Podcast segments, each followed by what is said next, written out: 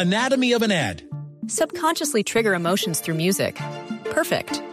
Define an opportunity. Imagine talking to millions of people across the U.S. like I am now. Identify a problem.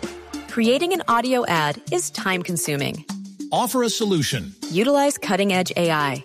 Imagine creating all that in under 30 seconds. Well, we did to create this ad. To learn more about AI in the audio industry, download the white paper from audiostack.ai. De la interpretación de los hechos en diferentes tonos. Mañanas Blue. Blue. Colombia está al aire.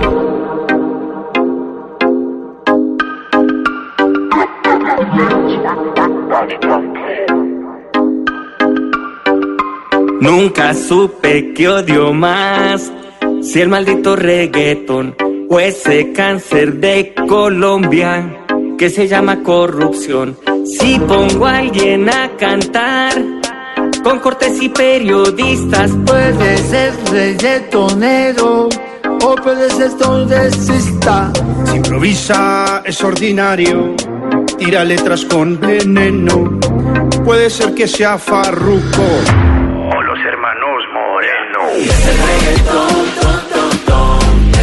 Esta canción, 12 del día 25 minutos, que la oímos tanto en este 2018, precisamente antes de la consulta anticorrupción que decidió hacer Daniel Samper, invitar a los promotores de la consulta anticorrupción para que la gente votara, para que la gente fuera a las urnas. Y quiero saludarlo, Daniel, bienvenido a Mañanas Blue. Y al final la conclusión es que en medio de todo, a pesar de no haber alcanzado el umbral, la canción funcionó. Hola Camila, muy buenos días eh, y felices Pascuas. Pues funcionó en la medida en que creo que contagió algo de alegría en los días previos a la consulta, pero pero desgraciadamente eh, si uno hace un balance ya posterior vemos con mucha preocupación pues que realmente esos casi 11 millones 700 mil votos eh, digamos que no ejercieron la presión suficiente en el Congreso para que el congresi los congresistas leyeran el mensaje y empezaran a tomar medidas efectivas contra la corrupción, tristemente, ¿no? Pero usted sintió cuando se votó, cuando fueron esos 11 millones 700 mil ciudadanos a votar a las urnas, mandando un mensaje directamente a los políticos, ¿usted en ese momento sintió que esos políticos en respuesta dijeron nos comprometemos y vamos a tramitar esos puntos de la consulta anticorrupción? ¿O usted después de que se conocieron los resultados dijo eso no va a pasar nada y aquí nos vamos a quedar igual? Mm, Yo fui muy ingenuo y fui muy optimista y además me sorprendió muy gratamente la votación. Yo pensé realmente que la consulta sacaba unos 4 o 5 millones de votos.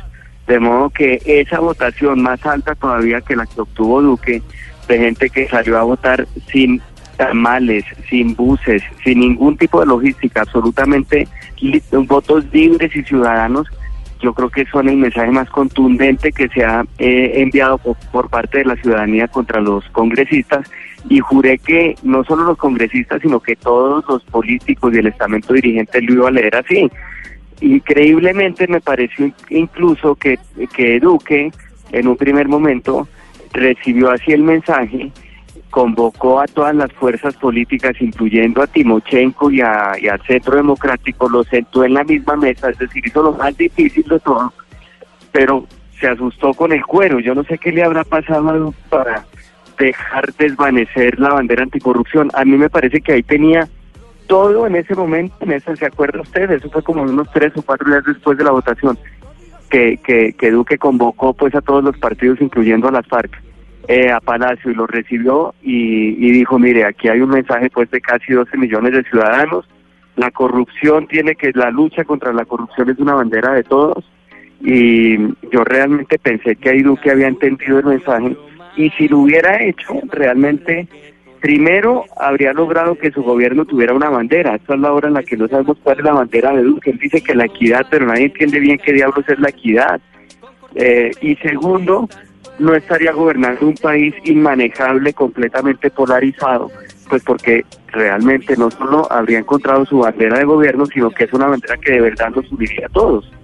Me parece que desaprovechó una oportunidad de oro para poder hacer un buen Es que precisamente sobre eso que usted está diciendo, Daniel, ¿por qué no nos acordamos un poquito de las voces de algunos políticos después de que se conoció la votación de más de 11 millones 700 mil colombianos que votaron, como usted menciona, sin tamal, sin buses, sino simplemente cansados de la corrupción y diciendo aquí queremos cambiar un mensaje y queremos que las reglas cambien?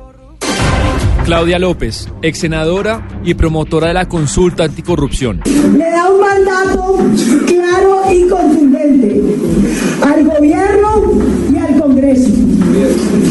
Los queremos invitar a todos para que el próximo martes a las 11 de la mañana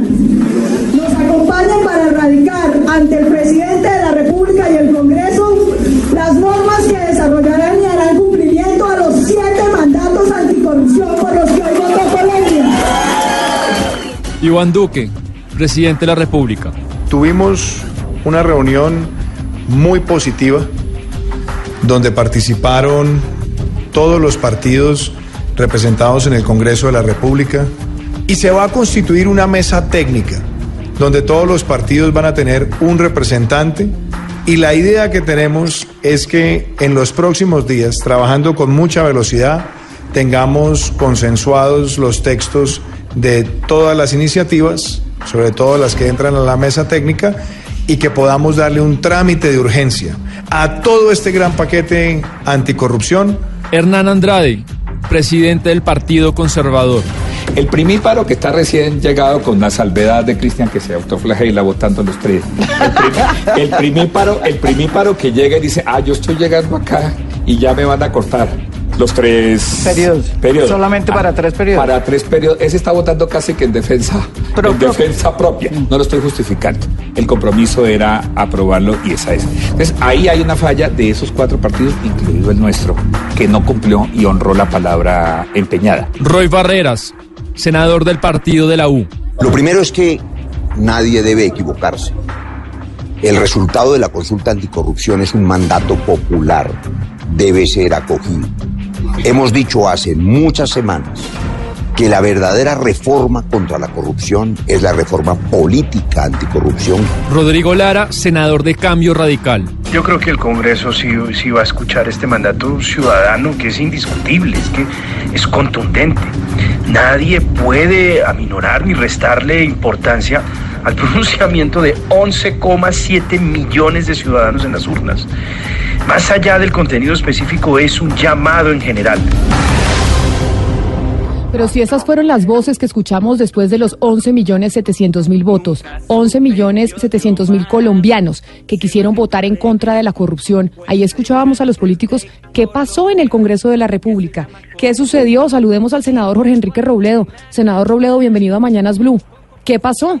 Porque nos vimos que se nos hizo conejo a los que votamos por esa consulta, a pesar de que oíamos las voces de muchos políticos comprometiéndose, comprometiéndose en que sí iban a hacer algo en el Congreso.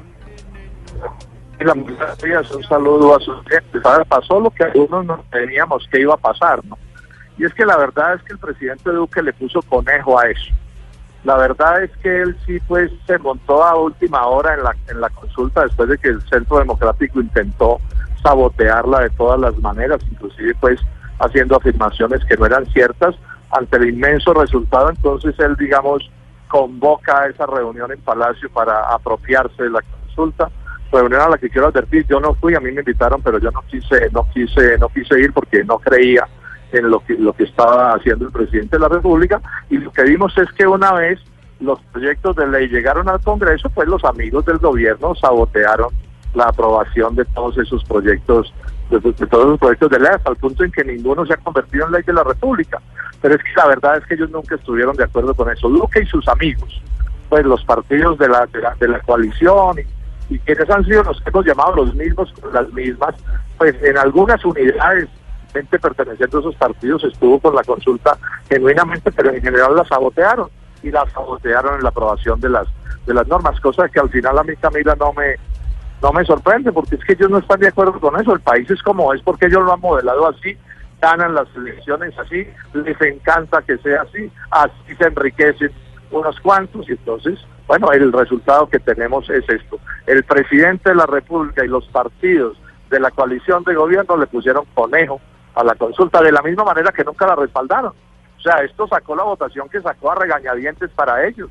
Claro, intentaron montarse o se montaron en el último minuto una vez salidos los resultados, pero, pero eso no era un respaldo genuino y ahí están los hechos que demuestran esta realidad. Hay punto por punto y pues no le voy a preguntar todo, senador Robledo, pero por ejemplo, la primera pregunta de esa consulta anticorrupción pretendía rebajar el salario de los congresistas. Ese proyecto de bajar el salario de los congresistas no se tramitó porque hubo un concepto del Ministerio del Interior que dijo que los congresistas estaban impedidos para bajarse el sueldo. Entonces, bajo esa premisa, eso nunca va a pasar nunca esa solicitud que hicieron los colombianos que votaron 11 millones 700 mil diciendo si queremos que se le baje el sueldo a los congresistas, eso es imposible que pase. Pues así lo están interpretando ellos, ¿no? Y esa consulta del Ministerio del Interior les sirve perfecto para hacerlo, pero eso realmente no no es cierto. Lo que pasa es que pues eh, eh, no hay peor que el que quiere oír, ellos no están interesados en eso no los convence esa idea, les parece que es equivocado, se inventan uno u otro pretexto con el respaldo del gobierno nacional, porque finalmente son los mismos, son las mismas. Ahora, es verdad que los constituyentes del 91, y eso es una de las cosas bien activas de la constitución del 91, y que Estoy perdiendo. Lo estoy perdiendo en la comunicación, doctor Robledo. Le voy a pedir que se quede quieto y a ver cuándo podemos mejorar la comunicación para seguir escuchándolo. Pero precisamente también está con nosotros eh, del Partido Conservador, el doctor Hernán Andrade, que podríamos decir que el Partido Conservador es una de las colectividades que está apoyando al gobierno del presidente Duque. Senador Andrade, bienvenido a Mañanas Blue. A usted, Camila, en este nuevo ejercicio periodístico, toda la mesa de trabajo, a Jorge, Enrique, a todos, audiencia, un saludo muy especial. Estamos acompañando, evidentemente ha habido falencias en ese desarrollo de ese pacto, no se ha cumplido a cabalidad, no todo está perdido, falta una legislatura. Y, es hora y vale llamados periodísticos, políticos para que acompañemos en gran parte lo que los 11 millones de personas votaron y votamos Claro, pero entonces lo escuchábamos a usted en el audio, doctor Andrade, oíamos también al doctor Robledo, al senador Robledo, diciendo que los partidos de coalición no querían eh, tramitar la petición de la ciudadanía, de esos más de 11 millones de colombianos que votaron por esos puntos de la consulta anticorrupción. Hablábamos, por ejemplo, de la bajada del sueldo.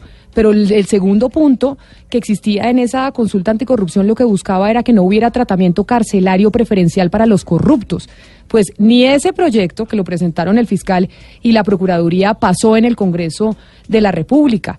Al de la Fiscalía apenas en el Congreso le dieron un solo debate.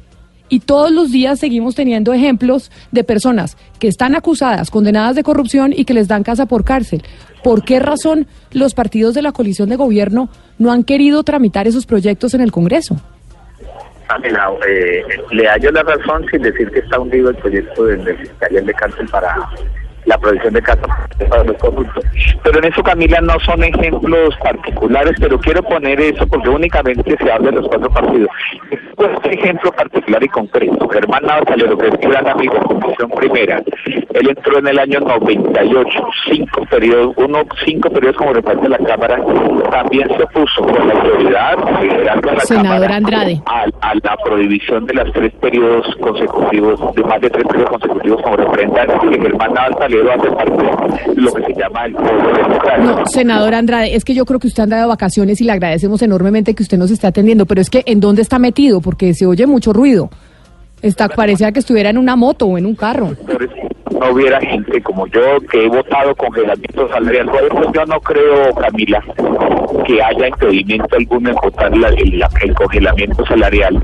Ni siquiera la disminución salarial. Yo que hace rato debemos haber votado mínimo el congelamiento salarial a 10 años, pronto que presentó Alfredo Raquel y que lo voté en la comisión primera de Senado. Así que sí comparto, sin que pretendo hacer algo de un lado a otro, porque eso le ha hecho mucho daño en el trámite parlamentario que aparecen únicamente abanderados un sector político de la sociedad colombiana. La sociedad colombiana en general votó la consulta anticorrupción y el Congreso es el consecuente con ese tema, con el de audiencias participativas, con el de rendición de cuentas, con el de declaración de renta, con buena parte de esos proyectos que comparte el planteamiento de Rodrigo Pombo. No, conocen, no conducen a una solución porque el mensaje es más cultural que legislativo, pero por lo menos le hacemos caso a un mensaje claro de la ciudadanía el día de la consulta anticorrupción que el Congreso está en deuda de cumplir la sociedad colombiana y haremos todo lo posible para convencer a la bancada parlamentaria que parte de su proyecto, buena parte de su proyecto de día libre en el periodo legislativo de marzo. Junio que nos corresponde Usted tiene pregunta para el doctor Andrade Oscar, pero es que se le oye fatal al doctor Andrade. Vamos a ver si podemos mejorar la comunicación. Pero el doctor Robledo, ¿es ese, ¿usted dónde anda, doctor Robledo? Yo estoy aquí en Bogotá. Ah. Ah, bueno, porque es que pensábamos que también andaba de vacaciones No. y se le oía No, también medio regular. No, estoy aquí entre trabajando y descansando aquí en Bogotá. Bueno, eh, algo que dice mucha gente que no estaba de acuerdo con la, con la consulta en su momento era que los puntos de la consulta eran incumplibles legalmente y que al sí la gente votara y todo el mundo se movilizara no iba a pasar nada y así dijeran que si pasaban en la consulta, si pasaban en el Congreso, no iba a pasar nada porque no eran viables. Es tan cierto que no eran viables jurídicamente y no es tanto culpa del Congreso no haberlos votado, sino que de verdad no se podía. No, no, eso no es cierto. No es cierto que los proyectos de ley se presentaron, pues con las adecuaciones necesarias, pero se presentaron, digamos, eh, con el respaldo nominal del presidente de la República y de y del ministro del Interior y de todos los partidos, porque eso eso se acordó. Entonces, si no se aprobaron, no fue porque fueran inviables legalmente, sino porque no se les antojó a las mayorías aprobar cada uno de los proyectos de ley porque no estaban de acuerdo. Por lo que yo le decía inicialmente, a ellos en general, a todas las fuerzas que podemos llamar tuquistas, las que han venido haciendo de las mayorías a Duque en el Senado, no les gusta esa, esa concesión. Por eso se tuvo que tramitar una consulta, porque fue posible aprobarlos como proyectos de ley. Entonces, lo que algunos nos temíamos que podía pasar, no por razones de impedimentos legales y constitucionales, sino por razones de fuerza política, pues los proyectos llegaron y están empantanados porque es que ellos son los que tienen los mayorías. Es una cosa también en la que hay que insistirle a, a- sus oyentes. Eh, Legisla el Congreso, y es una formulación formal y, legal, pero realmente legislan las mayorías del Congreso. Entonces, si, una mayoría del Congreso no quiere aprobar una ley, por buena que sea, pues no se aprueba. Y eso fue lo que terminó sucediendo.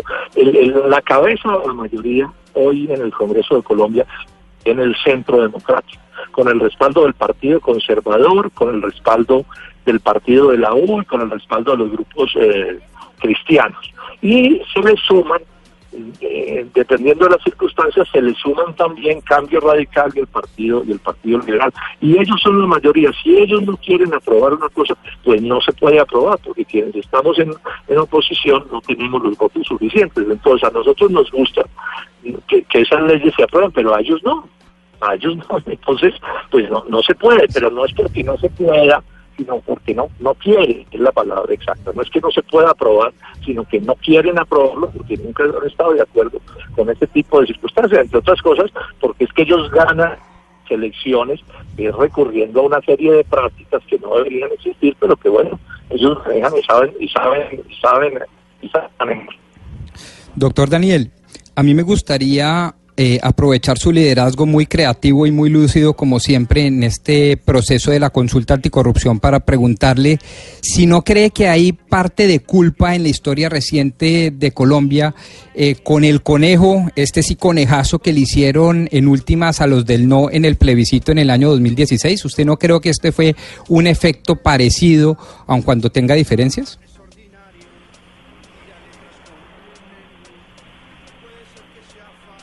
Aló. Daniel. Ah, ¿La pregunta es para mí o Sí. para el senador Robledo? No, para usted. No, no. Usted ha sido el creativo y su video pues fue absolutamente viral, fantástico, lo seguimos y quizá por eso muchos fuimos a votar a favor de la consulta. Pero repito, ¿usted no cree que hay parte de culpa en la historia reciente con el conejo que se le hizo a los del no en el plebiscito en el año 2016? Pues no lo sé, es decir, tampoco creo que se trate de ver que de un concurso de, para saber cuál conejo es más grande. Creo que son circunstancias distintas. Yo voté por el sí, creo que la campaña que hizo el no eh, fue deslegitimada por eh, las, las fake news esas que confesó incluso el propio gerente del sí. Eh, pero bueno, creo que son dos momentos distintos y demás. Eh, por lo demás, lo que lo que sí creo es que las circunstancias concretas de la consulta anticorrupción pues eran muy diferentes. Creo que era una consulta que, a diferencia de la del plebiscito, eh, unía al país en vez de dividirlo, el plebiscito lo dividió, la, el deseo de que Colombia deje de ser corrupta nos une y creo que fue definitivamente desperdiciado pues por la clase dirigente que una vez más demuestra que es in- eh, que, que jamás será capaz de autorreformarse. Eh, entonces creo que son conejos muy diferentes eh, de distintos tamaños y sobre todo hijos de distintas épocas. También nos decía el senador Robledo que Cambio Radical en algunas oportunidades era partido de gobierno, dependiendo de qué se trataba la discusión que se tenía en el Congreso de la República. Por eso también hemos querido llamar al eh, senador por el partido Cambio Radical, Rodrigo Lara, quien apareció en este video del reggaetón eh, de la corrupción antes de la votación de la consulta. Senador Lara, bienvenido a Mañanas Blue. Aló, hola Camila, cordial saludo a, a todo el equipo también. ¿Cómo están? Pues doctor Lara, nosotros acá lo, lo escuchamos divinamente. ¿Usted sí está de vacaciones? Sí, sí, sí, yo salí con mi familia unos días. Bueno, pero lo escucho perfectamente. Estamos acá preocupados en la mesa de trabajo y además los oyentes que nos llaman también indignados diciendo que se siente que les hicieron conejo porque más de 11 millones 700 mil personas salieron a votar. Esta consulta anticorrupción en su momento se comprometieron todos en el Congreso que le iban a dar trámites a esos puntos de la consulta y pues vemos que se acabó este primer periodo y no pasó absolutamente nada. Por ejemplo, porque las, las hemos ido enumerando poco a poco. La tercera pregunta de esa consulta anticorrupción buscaba unificar los pliegos de licitaciones para evitar los llamados pliegos sastre hechos a la medida de quien ha comprado previamente el contrato. Eso solo tuvo un debate en el Congreso de la República. Usted como integrante de Cambio Radical, que como decía el doctor Robledo, en algunas oportunidades hace parte de la coalición de gobierno y en otras no, pues ¿qué le dice a esa ciudadanía que votó, que votó y que pensó que no les iban a hacer conejo? Sí. No, no, el doctor Robledo, no, eh, no es cierto, yo no hago parte de la coalición de gobierno, yo soy un senador independiente y, y así lo he sido desde el principio. Eh, yo básicamente tengo un balance, digamos, eh, más mitigado. Por un lado, en comisión primera de Senado, digamos, lo que puedo comentarle al respecto, allá logramos aprobar los, los eh, pliegos tipo y, y logramos aprobar básicamente la ley, pues usted sabe que esto tiene cuatro debates, logramos aprobar en comisión primera del Senado también la ley que establece básicamente la eliminación de todos los beneficios para quienes sean condenados por corrupción.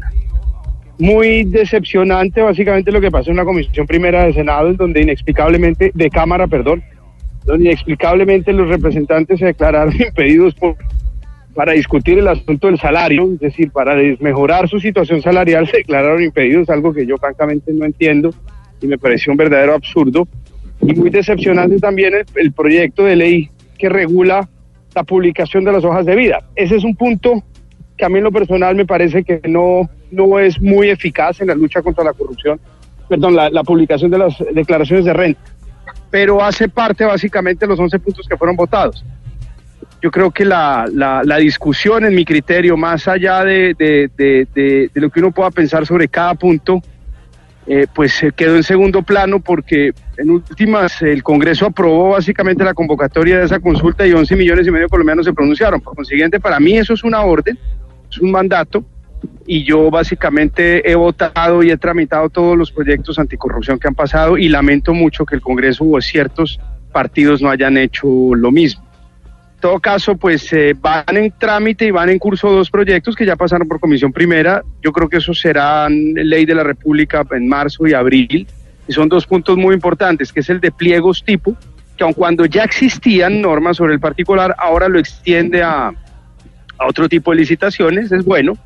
Y, y, y la prohibición de cualquier beneficio extra carcelar, eh, carcelario, carcelar para cualquier persona que concurra en delitos eh, del- delitos de contra la administración pública. Do- do- mire, Daniel, antes de despedirlo, eh, antes de despedirlo, Daniel, eh, yo quisiera eh, hablar de lo siguiente. Siempre solemos comentar y mencionar a los políticos como responsables de la corrupción. Y la corrupción al final nos toca a todos como ciudadanos. ¿Qué debemos hacer nosotros como ciudadanos, como sociedad, no los políticos, para borrar esa palabra de nuestro diarismo? Bueno, pues esa respuesta tiene raíces en muchas partes, ya hace parte de la idiosincrasia colombiana, yo me imagino que parte por nuestra cultura mafiosa que no solo nos trajo un gran irrespeto por la vida, sino eh, pues demostró que el, el, el, dinero que mueve la mafia eh, hace que eh, la corrupción se, se haya aumentado y haga parte prácticamente de la, de la naturaleza de lo que somos.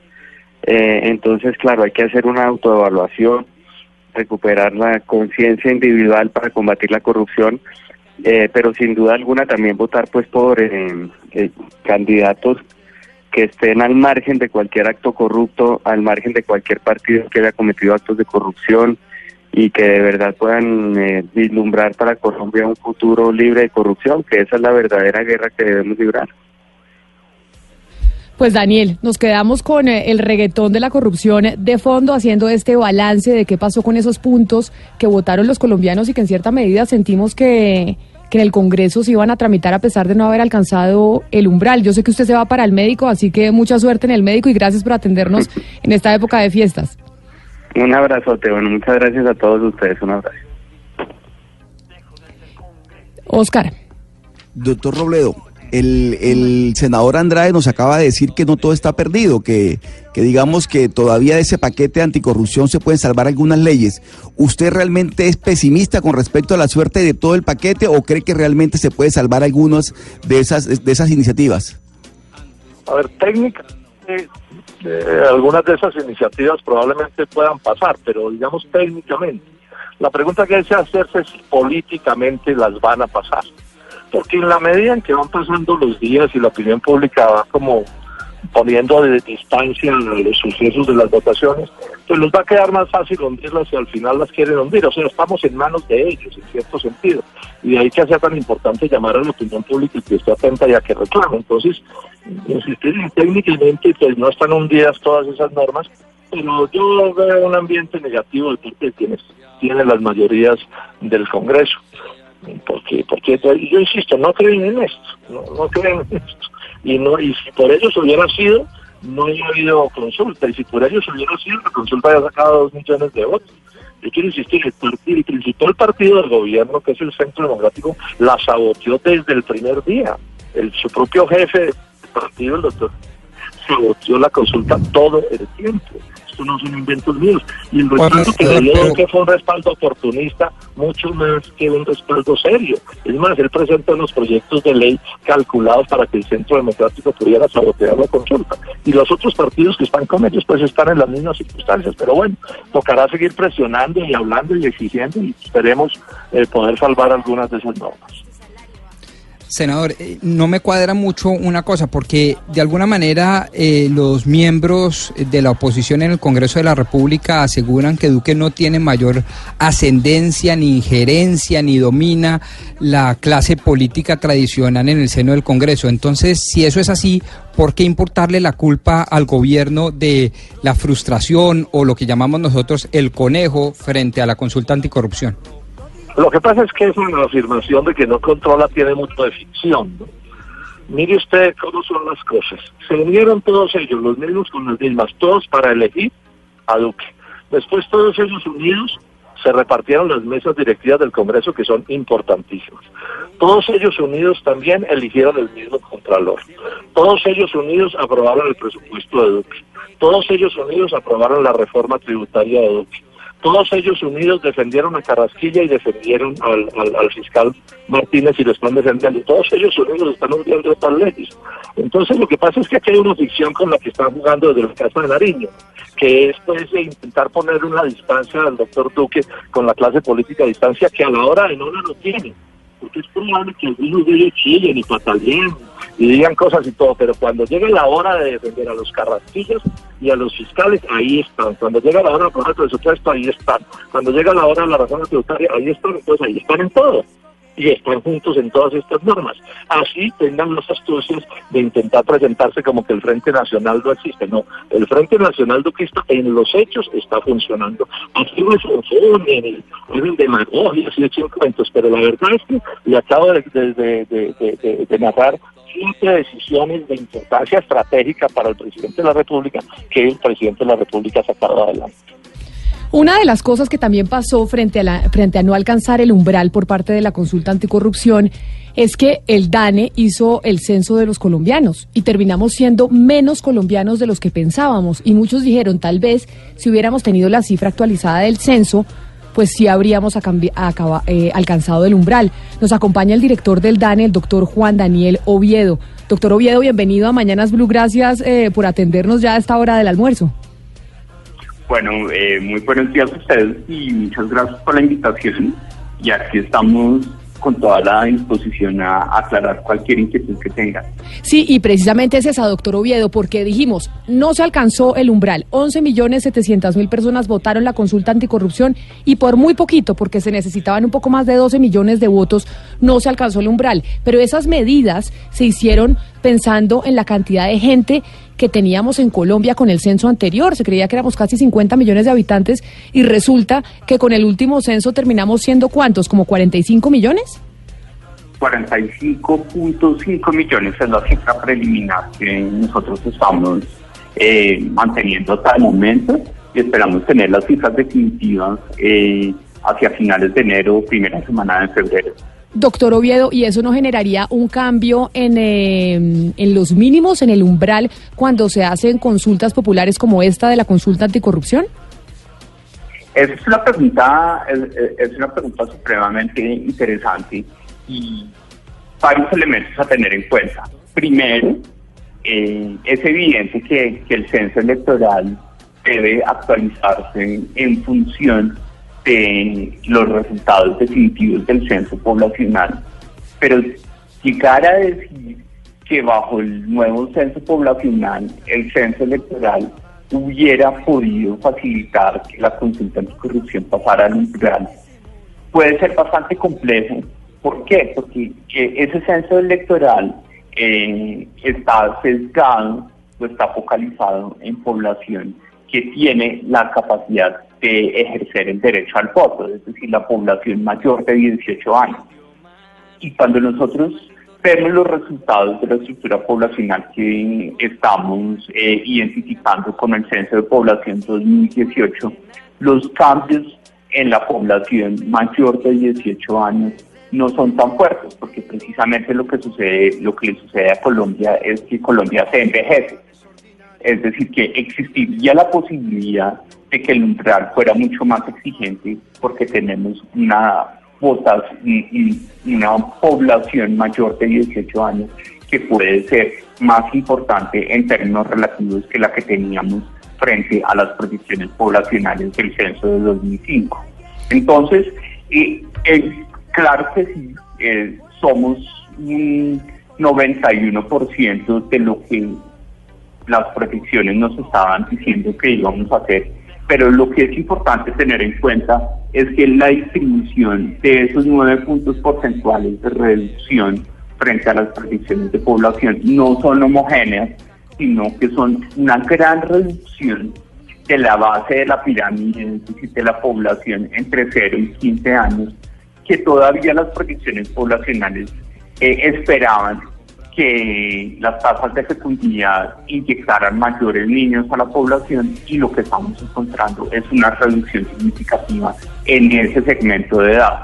Entonces, cuando uno compara esa reducción en la población joven, que es la que no puede ejercer el derecho al voto, y ve uno un engrosamiento de la población adulta que sí lo puede ejercer, podría ser probable que el umbral fuera mucho más exigente bajo el censo electoral derivado del nuevo censo de población y vivienda. Pues doctor Oviedo, nos parecía importante aclarar ese punto y quién mejor que usted para darnos la claridad sobre ese censo electoral. Quiere decir entonces que no, que en caso de que haya que hacer una revisión podría ser toda la contraria porque la población adulta o con la opción de poder votar incrementó. La población que disminuyó es la población menor porque se esperaban mayores nacimientos y realmente estos no se dieron. Muchísimas gracias por haber estado con nosotros en Mañanas Blue. Perfecto, muchas gracias. A usted, muy, amable, doctor Robledo. Y quizá la última pregunta, ya para hacer la conclusión y cerrar el tema. Usted entonces es cero optimista frente a lo que pueda pasar el próximo año en el Congreso de la República sobre los diferentes puntos de la consulta anticorrupción y que se vayan a tramitar. Sí, yo no soy optimista, salvo que haya, pues, digamos, más exigencia ciudadana. Yo creo, Camila, y quienes estuvimos de acuerdo con, con, la consulta, debemos hacer esfuerzos grandes, pues, para, para insistirle, para presionar y para hablar del tema, ¿no? Eso podría cambiar las circunstancias, porque, pues, los políticos, así no les gusten las cosas, ciertos políticos las terminan aprobando una de las conveniencias, el año entrante es año electoral, y entonces de pronto se los deben que se mueven, entonces les toca seguir insistiendo, pero hoy los hechos nos dicen que no quisieron aprobar nada de eso y que el presidente de la República y su ministro del Interior no hizo los esfuerzos que se hicieron para otras normas. Eso sí está clarísimo. Para otras cosas sí estuvieron muy activos y muy atentos y terminaron sacándolas adelante. Senador Jorge Enrique Robledo, muchas gracias por habernos atendido hoy en Mañanas Blue para hablar de este balance de la, de la consulta anticorrupción. Igualmente al senador Rodrigo Lara, gracias por habernos atendido y por supuesto al senador Hernán Andrade por haber estado con nosotros. Feliz mañana para todos.